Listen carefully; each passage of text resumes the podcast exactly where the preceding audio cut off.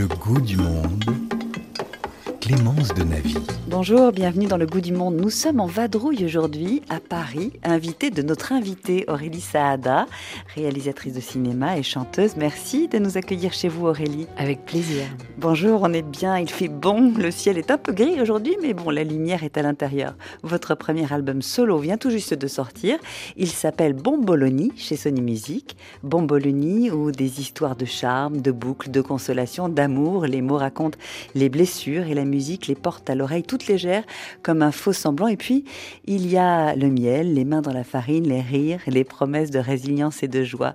Nous sommes chez vous, mais cela ne nous empêche pas de nous évader, on est d'accord? Avec plaisir. Et comme vous êtes complice de ce début d'émission, je vais fermer les yeux. J'aimerais que vous m'emmeniez dans un endroit. Où est-ce qu'on se trouve? Quelle heure est-il? Quel climat? Et qu'est-ce qu'on mange?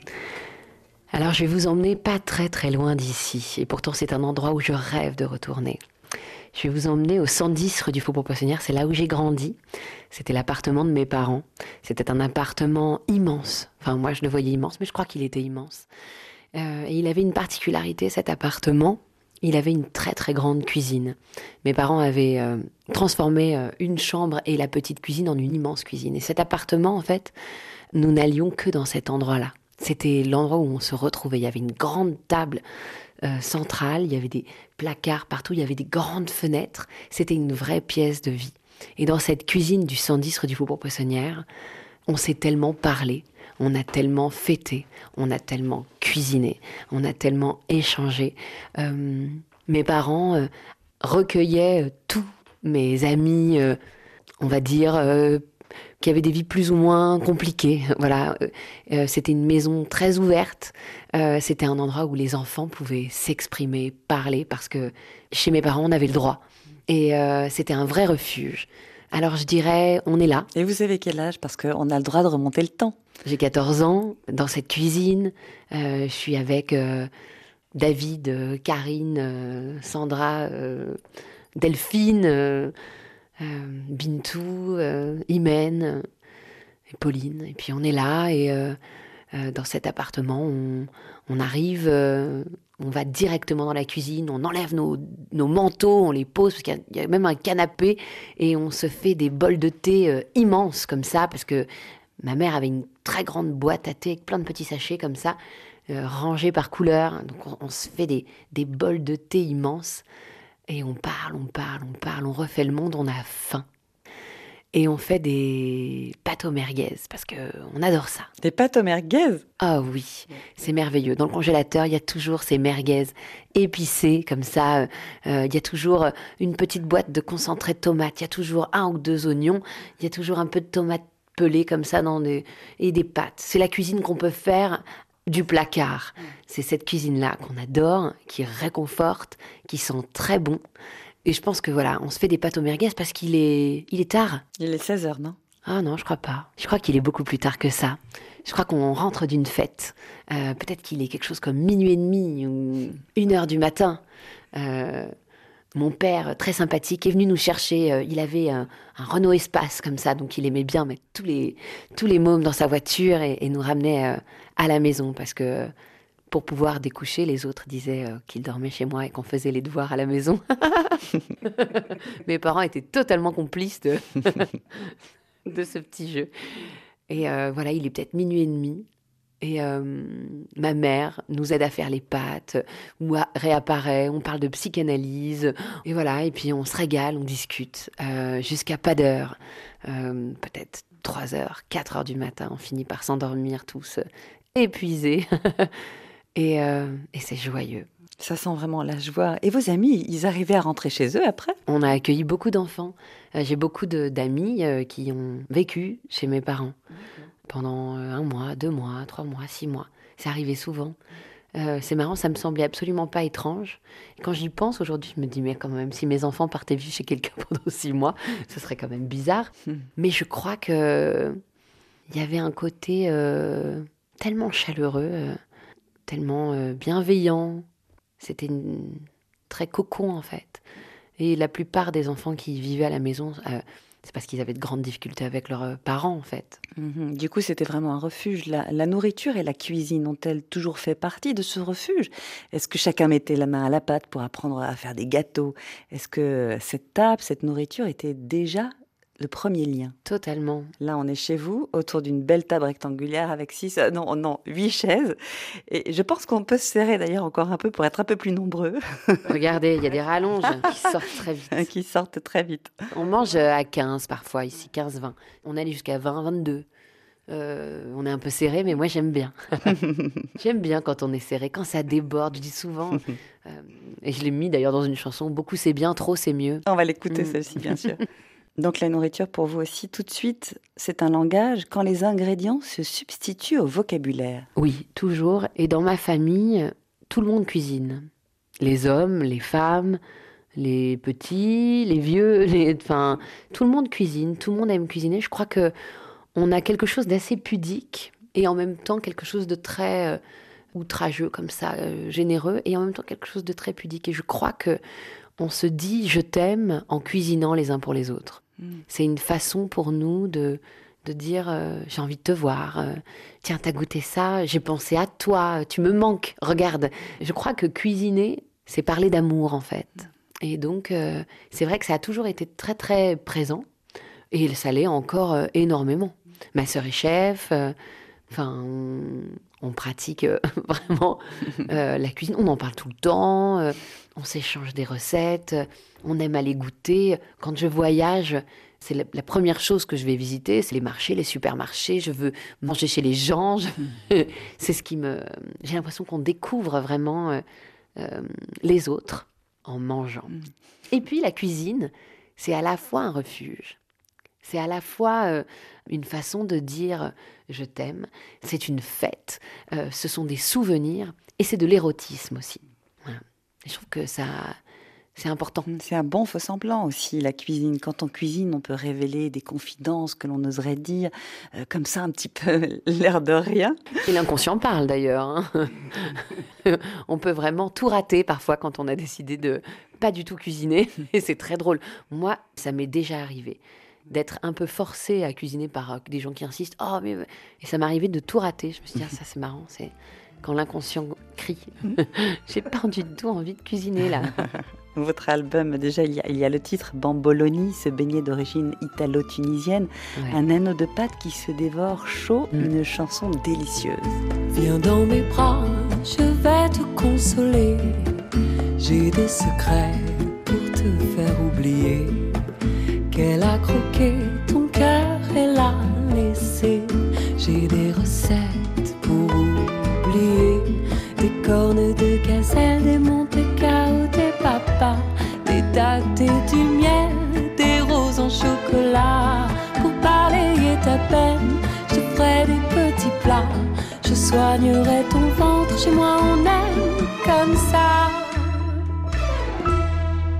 Donne-moi ta peine, je vais la cuisiner. Cette petite chienne, j'en ferai des beignets des bomboloni s'en lécher les doigts. Tu l'oublieras, tu l'oublieras.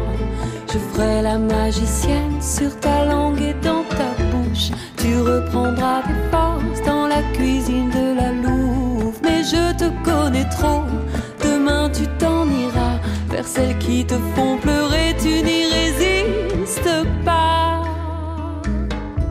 Je mange dans ta main un extrait de Bomboloni. Comment est-ce qu'est née cette chanson très gourmande? C'est le titre de l'album. La musique est sensuelle, très gourmande. Elle fait penser complètement à autre chose. C'est très léger. Et en fait, non. C'est une histoire un peu d'amour raté d'une femme qui espère, qui attend, qui, qui croise euh, un amour qui s'en va, qui console euh, et qui, qui donne de la force et qui laisse partir. C'est. Euh, euh, oui, alors moi, je, raconte toujours des histoires qui, m'arrivent. Je raconte toujours ma, vie, donc quelqu'un se reconnaîtra très certainement dans cette chanson. Et c'est vrai que le, le bon Bologna, c'est c'est le beignet, c'est c'est la douceur, c'est la, c'est la chaleur, c'est, c'est ce fameux refuge, ça croustille, c'est un vrai pansement, c'est une vraie caresse, euh, je trouve. Et puis il n'y a rien de plus joyeux qu'un beignet, qu'une friture. Mmh, immédiatement réconfortant. Ouais, et donc je voulais raconter le sucre euh, comme si je tentais de, d'accrocher quelqu'un avec ce miel qui reste un peu, prend des forces et s'en va, Mmh. et me laisse seule. Mm. Donc c'est, c'est raconter euh, à la fois la, et le pouvoir magique Mhm. et le charme qui, qui s'effrite, qui s'étiole. Voilà. Vous vous dites magicienne, vous le dites d'ailleurs dans la chanson, c'est Colette qui le disait, il faut être un peu sorcière pour être cuisinière. Est-ce que vous pensez que cette nourriture-là a un pouvoir un peu magique? Oui, je pense, parce que je pense qu'on glisse de soi quand on cuisine. On cuisine avec son cœur, avec son histoire, avec ce qu'on sait, mais on cuisine aussi avec son émotion. euh, on y met les mains. On met beaucoup de choses dans la cuisine, je crois. Mm. Et ça se ressent, je pense qu'on on sait quand quelqu'un cuisine euh, avec passion, avec euh, amour, avec amitié ou avec euh, autre chose à faire. Cet album est est jalonné de votre histoire personnelle complètement et d'une rupture manifestement fracassante, très douloureuse. Mm. Elle se dit dans les paroles, cette rupture, vous en avez parlé. Je voudrais vous faire écouter une de vos amies, Delphine Orviller. Elle parlait de rupture amoureuse. On lui posait la question de la différence entre la rupture amoureuse et la mort, plus définitive. Oui, mais c'est toujours une rupture, c'est toujours un deuil, et on sait tous que pour grandir, il faut traverser euh, ces deuils. Ça n'existe pas, une vie où il n'y a pas de cassure, où il n'y a pas de rupture. Et il faut toujours se poser la question d'abord, est-ce qu'on peut s'y préparer ou pas? Et quand ça arrive, euh, comment on fait pour que ce soit peut-être euh, aussi... que ça garde une mélodie comme celle-là? C'est une mélodie qui mêle, euh, et c'est sa force, cette mélodie, elle mêle de la légèreté, de la profondeur. On a l'impression qu'il y a du mélo euh, un peu, voilà, presque un peu chewing-gum, mais en même temps une vraie, une vraie profondeur. Et moi, je sais que souvent, j'ai l'impression que je pourrais pas affronter euh, les drames de l'existence si euh, s'il n'y avait pas un peu de Michel Legrand dans ma vie, c'est-à-dire un peu de légèreté. Le rabbin Delphine Orviller, votre amie, elle parle de Michel Legrand parce qu'elle vient d'écouter cette chanson des parapluies de Cherbourg, chanson d'amour magnifique qui tire les larmes. Est-ce que vous partagez son sentiment? Euh, oui, je pense qu'il y a, enfin, une vie sans deuil n'est pas une vie. Le, vivant sans la mort, euh, sans n'existe pas. Et d'ailleurs, euh, moi, ce sont mes guerres, ce sont mes mes ruptures, ce sont mes deuils qui m'ont permis de de me construire en fait, de me relever. De, je trouve qu'on soupçonne jamais la la force qu'on a. Et tant qu'on n'a pas vécu ces choses-là, il y a quelque chose qu'on découvre de nous-mêmes. Euh, Il y a quelque chose qui est très fécond, un peu comme tout d'un coup quelque chose qui repousse après un incendie. Euh, la nature qui reprend euh, Une force une force. Oui, il y a quelque chose dans le vivant toujours. Et je dois dire que mes, mes drames m'ont appris à écrire. Euh, c'est grâce à mes cris que j'écris. Euh, vraiment. Alors, j'aime pas dire les ruptures amoureuses parce que je, je dois avouer que, et je le dis assez clairement dans cet album, Mm. j'ai eu un immense, immense chagrin d'amour qui est encore, si on me parle deux secondes, si on me demande de creuser, je pense que je m'écroule et que je pleure. D'ailleurs, je suis devant vous et je ne suis pas loin de, de pleurer encore. Parce que, parce que l'amour, euh, quand on a aimé vraiment très fort, ben, on croit que c'est éternel en fait. Enfin, moi, j'étais pas prête à, à me dire que c'était pas pour la vie entière. Quand on est engagé, enfin moi en tout cas, quand je m'engage, je m'engage pour, euh, pour toute la vie et même après.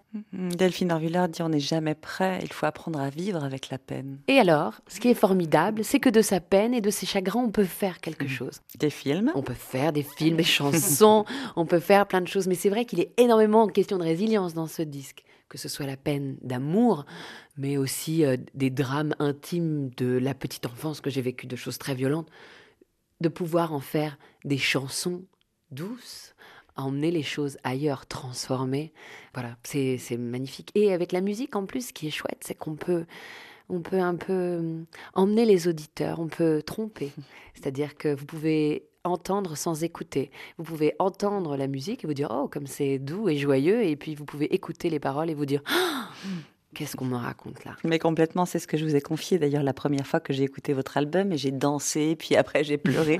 Cela dit, au-delà des pleurs, il y a une réflexion sur euh, la vie et la joie et sur ce qu'est la vie. Mm. Nous allons écouter une femme qui s'est assise un jour euh, à votre table, à cette table, une femme aux cheveux roux. Mais elle était assise ici, à votre place. Justement, j'aimerais bien que nous l'écoutions, Jacqueline Loridan Evans. Euh, Bien sûr, on peut se laisser aller vers la mort, mais on peut aller vers la vie encore autant qu'on peut. Et peut-être qu'il arrive un moment où on ne peut plus. Mais tant qu'on peut, il faut tenir. Il faut vraiment tenir. Il n'y a pas d'autre solution que la force de vie qu'on a en nous. C'est ce que je pense profondément. La réalisatrice et rescapée Marceline Loridan Evans. Quelle merveille de femme, quelle leçon de vie. Moi, c'est grâce à elle et à ce dîner que j'ai organisé chez moi où elle était là que j'ai eu l'idée de mon film et qu'il m'est apparu comme une leçon de vie. La vie, elle, elle vaut la peine d'être vécue jusqu'au bout. Et tant qu'on est vivant, alors On y va. il faut y aller, il faut foncer, il faut la manger, la croquer, il faut la dévorer, il faut, faut, faut en profiter. Et il y a les sources de création, comme vous nous le disiez tout à l'heure, que votre chagrin extrême et ces petites morts qui jalonnent nos vies soient elles-mêmes source d'autre chose, de création, d'inspiration, euh, d'une vie en elle-même. Parce que la création, je crois, est un défi à la mort. D'ailleurs, c'est une prise de risque, la création. Toujours quand on crée, on prend euh, le risque, on se met en danger d'avoir des critiques terribles, de rater complètement, de- Et c'est le cas de votre album, puisque vous vous mettez complètement à nu. totalement. C'est une vraie prise de risque, je trouve, la création.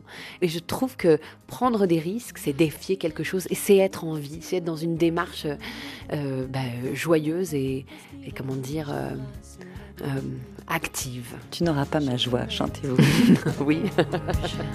J'oublierai de rentrer parce que la musique est bonne et que je ne sais pas dormir avec les fantômes. Je danserai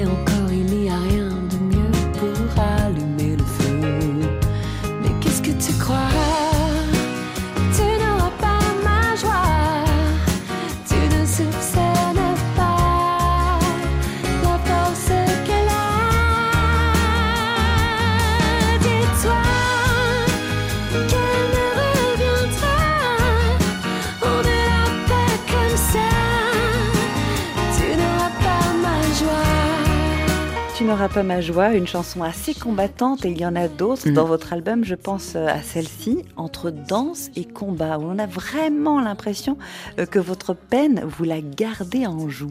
pour en faire quelque chose. Je n'aime pas cacher sous le tapis, je n'aime pas ranger, je n'aime pas éloigner les choses qui me sont arrivées. Vous savez, il y a, comme ça, il y a plein de, de philosophies de vie où on dit, oh, il faut vraiment mettre à distance, éloigner. Est-ce que ça marche, ça? Moi, je n'y crois pas. Moi, je crois qu'il faut embrasser ce qui nous arrive. Il faut le prendre avec nous. Il faut le, en en faire quelque chose. Et, et la joie est un moteur. Et la joie, on peut dire, je suis joyeuse, celle qui intrinsèquement vous emporte. C'est le moteur. Ça ne veut pas dire qu'on est heureux tout le temps.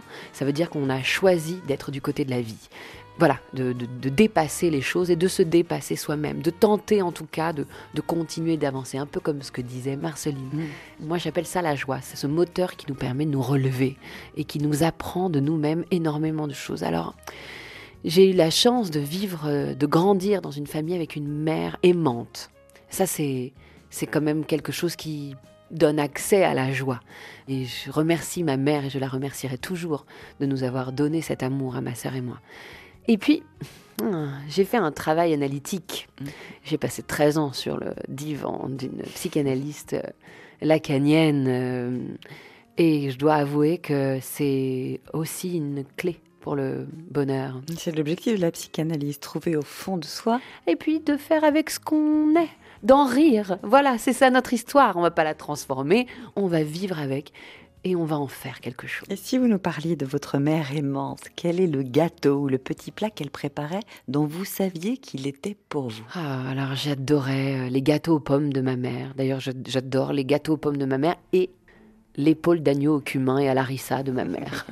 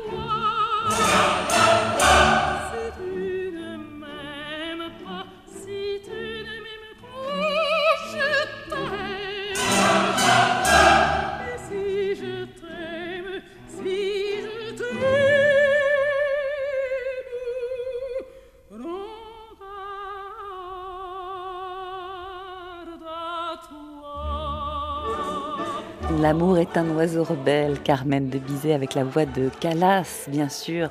Prends garde à toi. Et vous me disiez en écoutant que c'est le premier spectacle auquel vous avez assisté.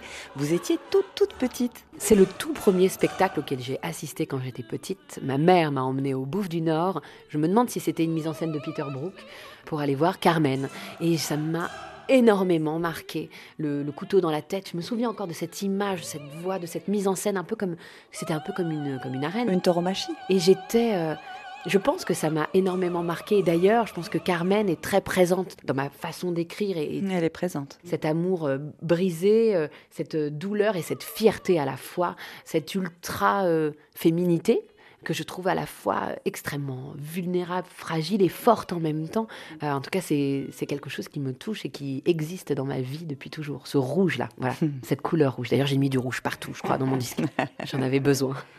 En tout cas, quand j'ai pensé à Carmen, j'ai pensé à quelqu'un d'autre, ouais. à André Zanamura, sur les rives de la Tunisie, des histoires de boulettes et d'opéra.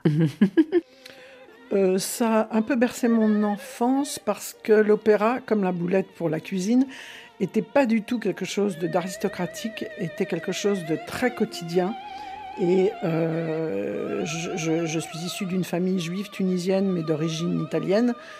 Et euh, ma grand-mère avait euh, six sœurs. Et on, se voyait très très souvent. On partait à Tunis, on faisait des grands des, voyages, des grandes réunions familiales. Et ces femmes cuisinaient ensemble et ces femmes chantaient. Elles se répondaient et elles chantaient des airs d'opéra. Et donc moi, ça m'a ça vous émeut. Cette chanson, on, on, a envie de la fredonner et on imagine très bien de, de fenêtre en fenêtre, en tout cas ça, au sein C'est ça qui se passait exactement. Et elle, d'une pièce à l'autre, et puis quand elle, elle se donnait la réplique, c'était drôle et à la fois, euh, bah, ça, nous a, ça nous a initiés à l'opéra. André Zanamura et ses boulettes, quand même à la base de toute cuisine, il y a la boulette, nous disait-elle. À la base de tout, il y a la boulette. Vous savez pourquoi? Parce que la boulette, il suffit d'avoir avec peu de choses, on peut nourrir beaucoup de monde. Et donc, c'est la, la, cuisine des pauvres, en fait. Euh, avec un tout petit peu de viande, on fait vraiment beaucoup de boulettes. Il y a quelque chose d'extrêmement généreux dans la boulette. C'est ce que j'aime aussi, c'est son évocation des femmes, des femmes dans la cuisine. Et tout de suite, on a ces images des femmes à la fenêtre se répondant, chantant, mmh. et ensuite des bracelets qui s'entrechoquent, des mains qui touchent, qui se touchent. Et cette ultra-sensualité qu'est la cuisine, elle se ressent dans votre album. Mais vous, le fait d'être une femme dans une cuisine, est-ce que c'est... Oui, et je vais vous dire quelque chose. Et pourtant, j'ai une sœur une mère, deux filles, donc les choses se reproduisent. Mais chez moi, la cuisine n'est pas qu'une histoire de femmes. Et c'est ce que j'aime bien. Alors oui, on a les bracelets, mais on a aussi euh, les tontons qui cuisinent avec nous et qui font d'ailleurs divinement bien la cuisine. Chez moi, mes oncles, mon grand-père cuisinait tellement bien et mes oncles cuisinent tellement bien. Et j'aime ça. J'aime me dire que ce n'est pas euh, une histoire de genre, la cuisine c'est une histoire de personnalité. C'est une histoire de don. C'est une histoire de don et d'amour. La porte n'a jamais été fermée aux uns aux autres. Je sais que dans certaines familles, c'est pas comme ça. C'est les femmes qui sont en cuisine et les hommes euh, qui jouent aux cartes. Chez nous, les femmes jouent aux cartes aussi. Est-ce que cela fait partie de la tradition tunisienne, selon vous, un aspect de la tradition juive tunisienne, peut-être une particularité? En tout cas, dans ma famille, euh, cette égalité entre les hommes et les femmes, elle existe. Elle existe. Euh, mais, mais, ma grand-mère, mon arrière-grand-mère travaillait, euh, on fait des études, c'était pas réservé aux hommes. Non. On touche du doigt, euh, même de très loin pour l'instant, vos racines. On part en Tunisie? Avec plaisir.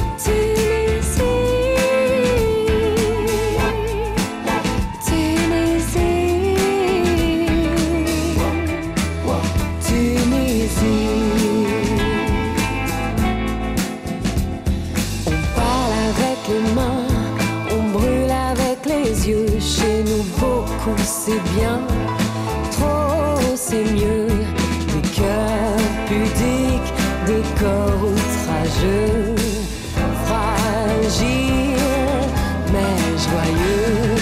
Alors cette musique, c'est la Tunisie. Je voudrais savoir le premier bamboloni que vous avez goûté quand vous êtes allé pour la première fois à Tunis, il n'y a pas trop longtemps. Ouais. Il avait quelle saveur ce beignet-là?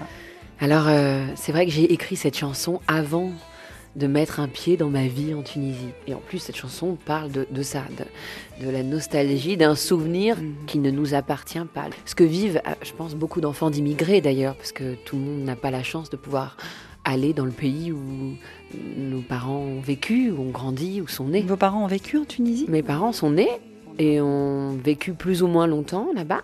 Ma mère est arrivée en France quand elle était toute petite et mon père est arrivé quand il était adolescent.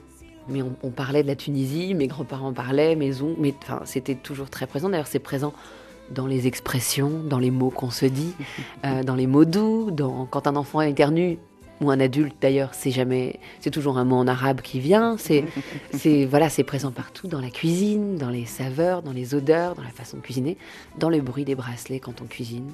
Moi, je garde mes bagues pour cuisiner, c'est marrant. Et sur mes vidéos, parfois, il y a certaines personnes qui me disent Oh, vous devriez enlever vos bagues.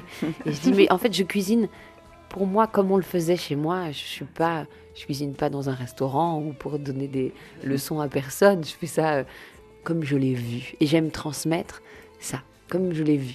Comme je l'ai vécu, c'est c'est ça qui est le plus important pour moi, c'est la transmission et le souvenir. Le goût du souvenir, c'est le meilleur de tous les goûts. En fait, il est un peu difficile de rivaliser avec celui-ci.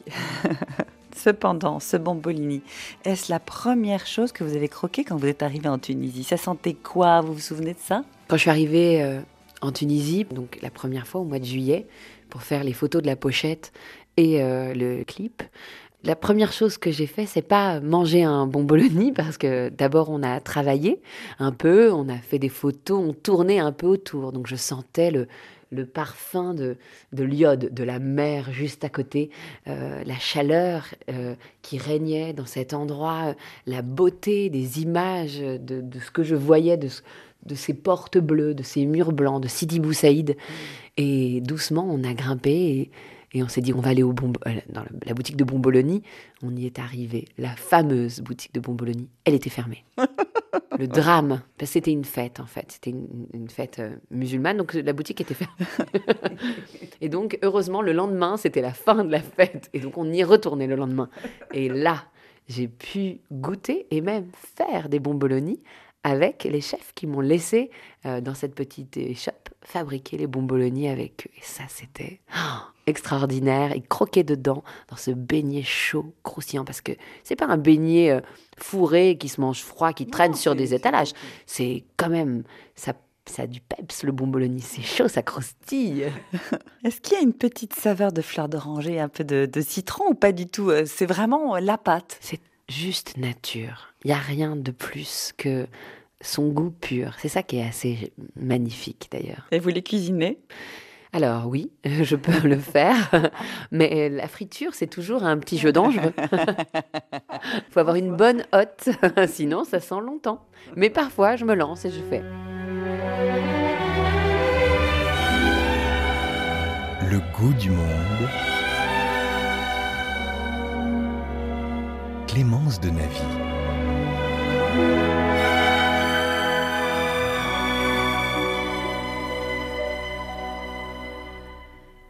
Histoire, c'est l'histoire d'un amour. Ma complainte, c'est la plainte de deux cœurs.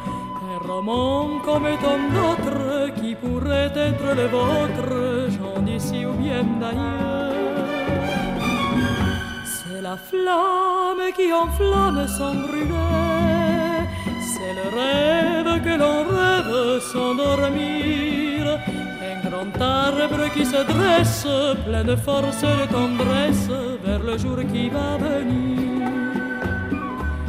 C'est l'histoire d'un amour éternel et banal qui apporte chaque jour tout le bien, tout le mal, avec l'heure où l'on s'enlace. C'est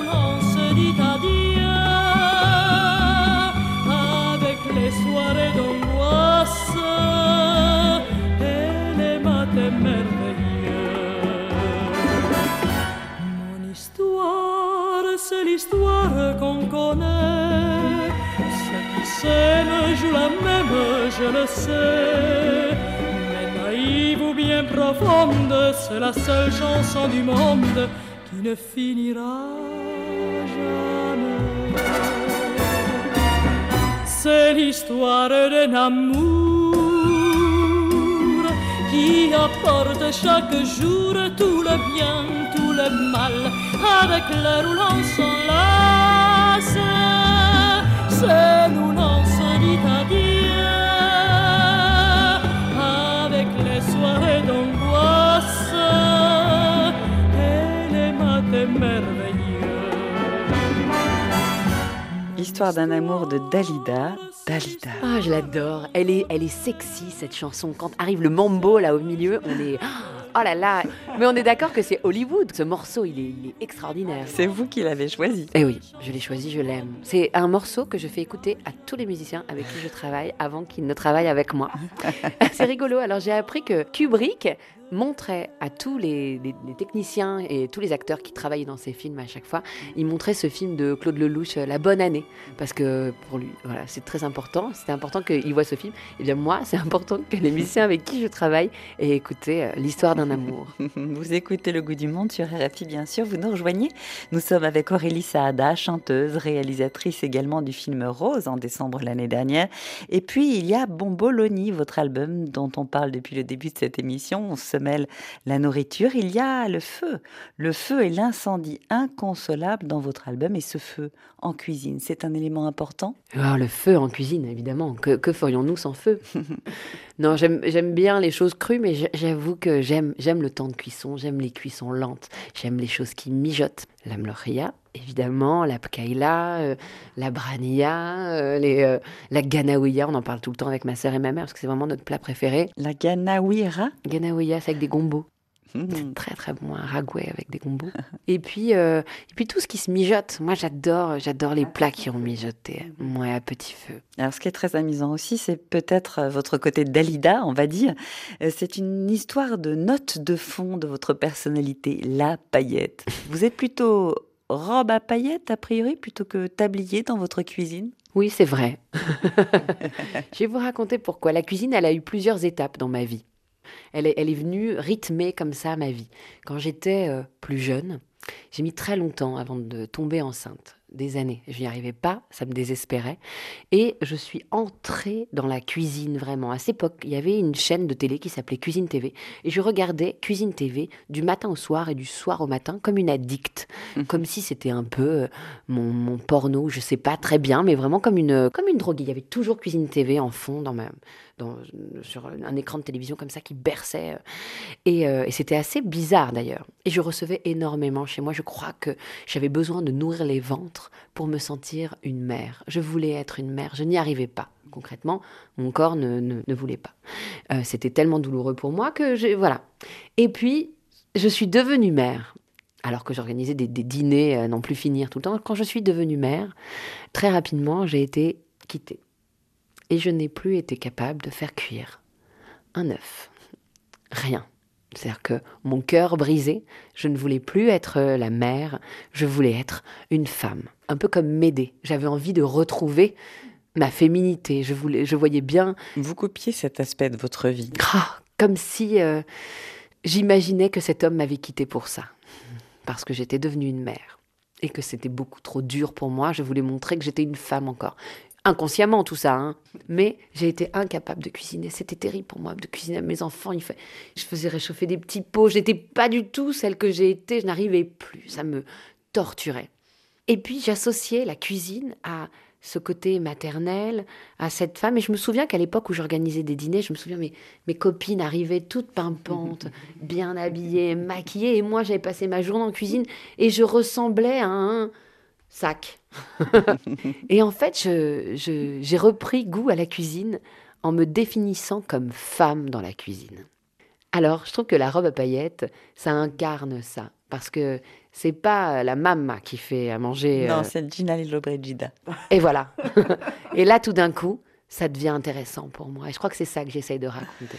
Et dans d'autres cultures, notamment en Afrique de l'Ouest, on est toujours euh, le bienvenu chez les uns, chez les autres. Et la femme doit se changer avant de servir le repas. Il y a deux tenues. Il y a celle de la cuisine et puis il y a aussi euh, celle pour recevoir. Je suis bien d'accord. Puis justement, au regard de vos enfants, quelle place a la cuisine dans la transmission Si tant est bien sûr qu'il y en ait une, parce qu'il n'y en a pas forcément? Alors, moi je dis, les enfants, ils font ce qu'on fait, ils font pas ce qu'on leur dit. Donc, euh, je cuisine, et puis elles savent cuisiner. Elles se lancent dans des choses. Je ne viens pas, euh, euh, comment dire, je ne viens pas les embêter avec ça. Je ne viens pas leur expliquer. Je ne viens pas leur dire, alors on va faire ça, les filles. Regardez bien. Non, non, surtout pas. Justement, je trouve que ce qui est intéressant, c'est d'expérimenter les choses, soit avec son histoire, avec son désir. Donc, il y a une transmission qui est, à mon avis, un peu innée, comme celle que j'ai reçue. Ma mère m'a jamais donné les recettes. J'ai vu ma mère faire, j'ai fait. Mhm, oui, c'est une transmission complètement orale euh, qui se regarde, on fait avec. euh, On fait, c'est là. une poignée. euh, Exactement. Et si on pose la question, c'est tu mets un peu comme ça? Environ à peu près. Comme ça, c'est très bien. Exactement. Et j'imagine qu'autour de cette table, c'est le même refuge qui est en train de se créer, justement, sans, sans le susciter ou sans le demander, bien sûr, Ah parce oui. que sinon, ça marche pas. Vous sentez qu'un refuge similaire est en train de se créer? Alors ça me, ça me bouleverse. Donc mes filles ont 13 et 14 ans, L'âge délicieux. l'âge délicieux, l'âge du souvenir. Et elles organisent régulièrement des dîners ici avec leurs copains. Et elles font des, des dîners où elles cuisinent, elles, pour leurs amis. Donc euh, je suis virée, évidemment. Mais euh, ils font des dîners autour de la table. Et ça, je trouve ça génial. Et, euh, elle me dit, et maman, tu sais, pour nos copains, vraiment, notre maison, c'est vraiment... Alors, elles le disent avec leur expression de, de maintenant, quoi. C'est vraiment a safe place. Et ça me touche, voilà. Que cette maison représente aussi un refuge, comme la maison de mes parents a été un refuge, comme la- l'appartement de mes grands-parents quand ils sont arrivés de Tunisie à Paris euh, a été aussi un refuge pour les enfants du quartier. Euh, mon grand-père, qui était plombier, il recevait, il récupérait les, des petits mômes un peu délinquants dans la rue. Il les ramenait à la maison, il leur apprenait la plomberie, il, les recevait, il, voulait que la maison soit un refuge et, sauver les, les moments en détresse. Et je trouve que c'est... euh, ça me touche tellement que ça se transmette, en fait. Mm, Formidable, complètement. L'émission touche à sa fin, mais j'avais quand même envie de vous emmener à la boule rouge où je suis allée avant de vous rencontrer.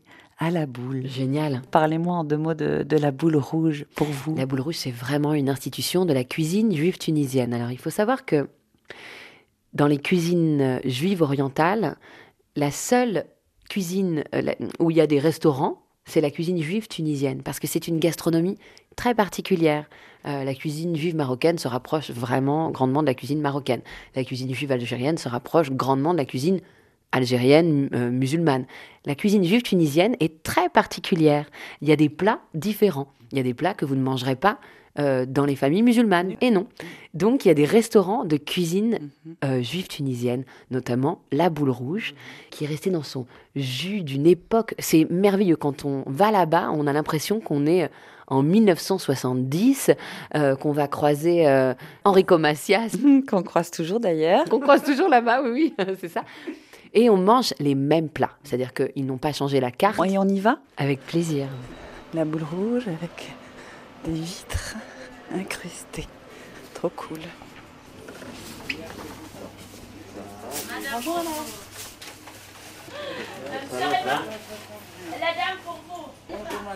monsieur, enchanté. En fait, on peut pas être curieux parce que quand on est dehors, on voit pas ce qui se passe dedans. Heureusement, C'est la base.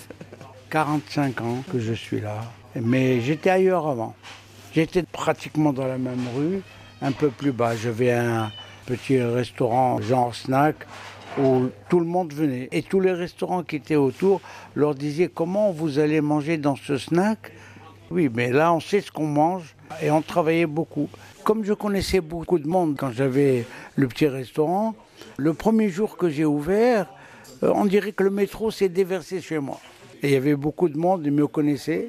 Et depuis, j'ai gardé toute ma clientèle. On a pris les photos des personnes qui viennent, de la politique, du cinéma, du théâtre, de la diplomatie, euh, aussi bien français qu'étrangers. On a reçu beaucoup d'artistes américains. Ici, on mange tous les couscous, tous les plats qui viennent de Tunisie. tous les poissons qu'on fait, on fait les complets. En Tunisie, on appelait ça complet poisson. C'est-à-dire, on vous donnait un poisson et avec un plat de salade de, de poivrons et de tomates, on appelle ça la meshouia, et on mettait un œuf sur le plat dessus avec des frites. Donc ça faisait complet poisson. Et ils aiment bien aussi les grillades parce qu'on fait les entrecôtes, les côtes de veau, les côtes d'agneau, les merguez. On fait tout ce qu'on faisait en Tunisie, on le refait ici. On fait le couscous au poisson tous les mardis avec euh, du mérou. On fait euh, du couscous euh, avec euh, des haricots blancs, ça s'appelle un couscous loubia. Le couscous avec des épinards revenus et des haricots blancs et de la viande naturellement. Comment on l'appelle celui-ci? Khayla, qui est très prisé par les Tunisiens et même par les non-Tunisiens qui, quand ils ont goûté ce plat, ils demandent. On fait le couscous maison, le couscous à l'agneau, le couscous au poisson. On fait tous les couscous. Et tous les plats qui viennent de Tunisie, les boulettes à l'anis, la melouchia, la viande au kemoun. C'est quoi ça, la viande au kebout C'est de la viande avec une sauce tomate parfumée au cumin. Voilà, non mais c'est bon, les gens aiment bien. On fait même le poisson avec une sauce parfumée. C'est, on appelle ça le poisson malin. Parce que en arabe, ça s'appelle poisson haraimi. Alors haraimi, c'est-à-dire malin. C'est un peu parfumé, c'est relevé. Parfumé à quoi? De l'arissa avec plusieurs épices. Et ma cuisinière ici, Nora, a appris la cuisine par ma femme. Ma femme que vous voyez là-bas sur ce tableau, elle a travaillé ici pendant 15 ans.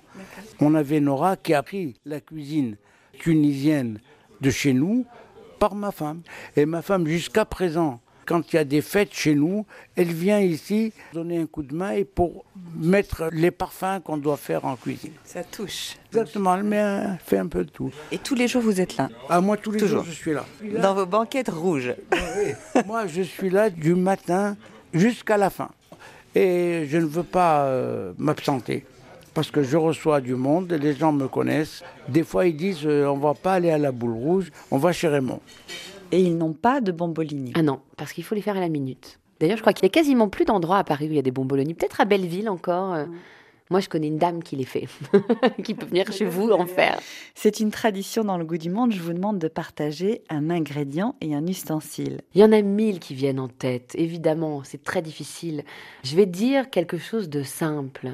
J'ai pas envie de dire un seul ingrédient. C'est très énervant, c'est très frustrant. Je pourrais vous dire de l'huile d'olive parce que c'est un ingrédient simple, délicieux, qui vient à la fois. hum, C'est le sang dans les veines des Tunisiens, l'huile d'olive. C'est vrai, c'est le sang dans les veines. Euh, c'est la douceur, euh, ça se mange à la fois sucré et salé. L'huile d'olive, c'est euh, parfumé, il en existe de plein de sortes différentes. Et puis, quand on goûte une huile d'olive qui est bonne, c'est vraiment extraordinaire et on ne l'oublie pas. Et un ustensile? Euh, ma cocotte, c'est ma copine. On fait des merveilles, elle et moi.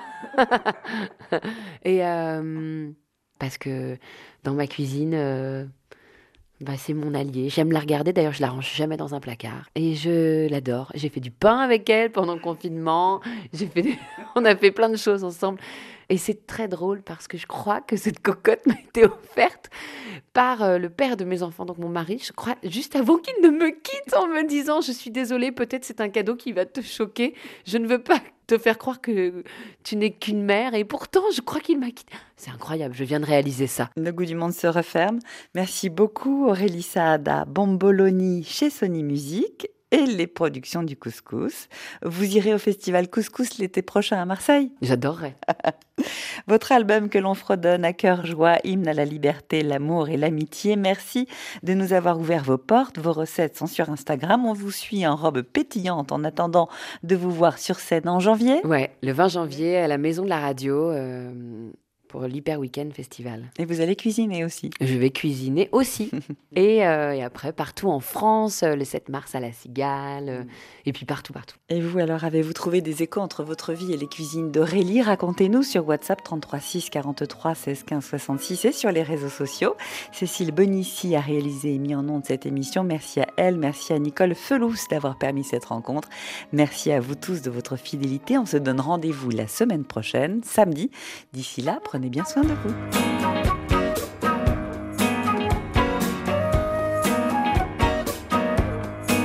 dans des boucles comme des points d'interrogation qui danse sous ma main. Je m'en mêle, je m'accroche à toi, tu m'ensorcelles et tu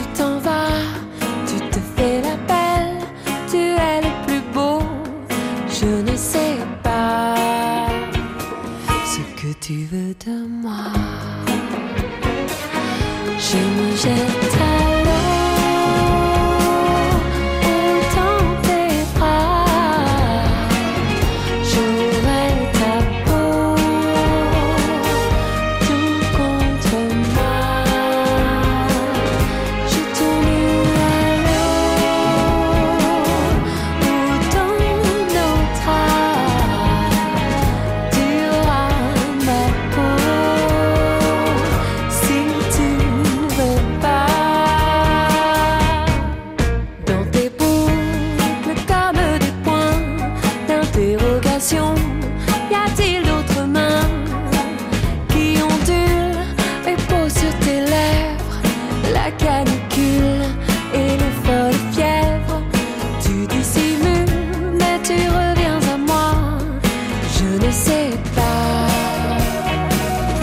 Je ne veux plus